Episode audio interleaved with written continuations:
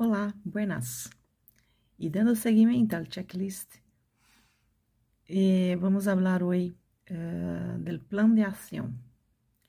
Há algumas tarefas e atividades que é necessário uh, categorizar para melhor tenerlo organizado.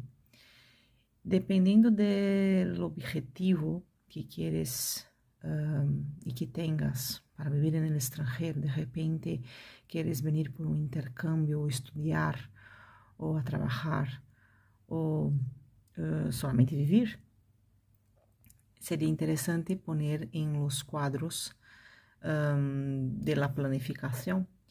Então, quais são as atividades referentes à educação, ao financeiro, um, ao trabalho e também de saúde. Há muitas atividades que tens que estar uh, filtrando melhor em cada área para poder um, focar melhor uh, as estratégias de saída do país. Então, seria interessante um, saber em qual quadrante estão as tarefas para orientar-te melhor e empezar o plano de ação.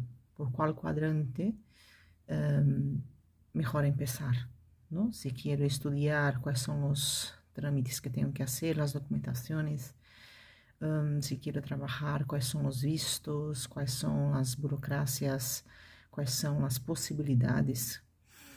Uh, se quero somente viver a parte financeira, como te quedas aqui no estrangeiro com melhores situações, que é importante lá um, uma reserva financeira.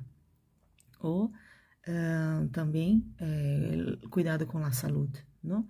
Uh, quais são as medicações que tenho que trazer, se é a coisa, se é o caso, um, como pode estar aqui, um, com também protegido, não? Eh, por la parte da saúde, eh, que órgãos me oferecem ou que seguros me dão? Ou, como posso venir com isto já desde o país eh, de origem. Então, são estas um, de planificar o quadrante onde focar para poder ter uma melhor organização. Ok? Te dejo aí estes tips de hoje e conta comigo.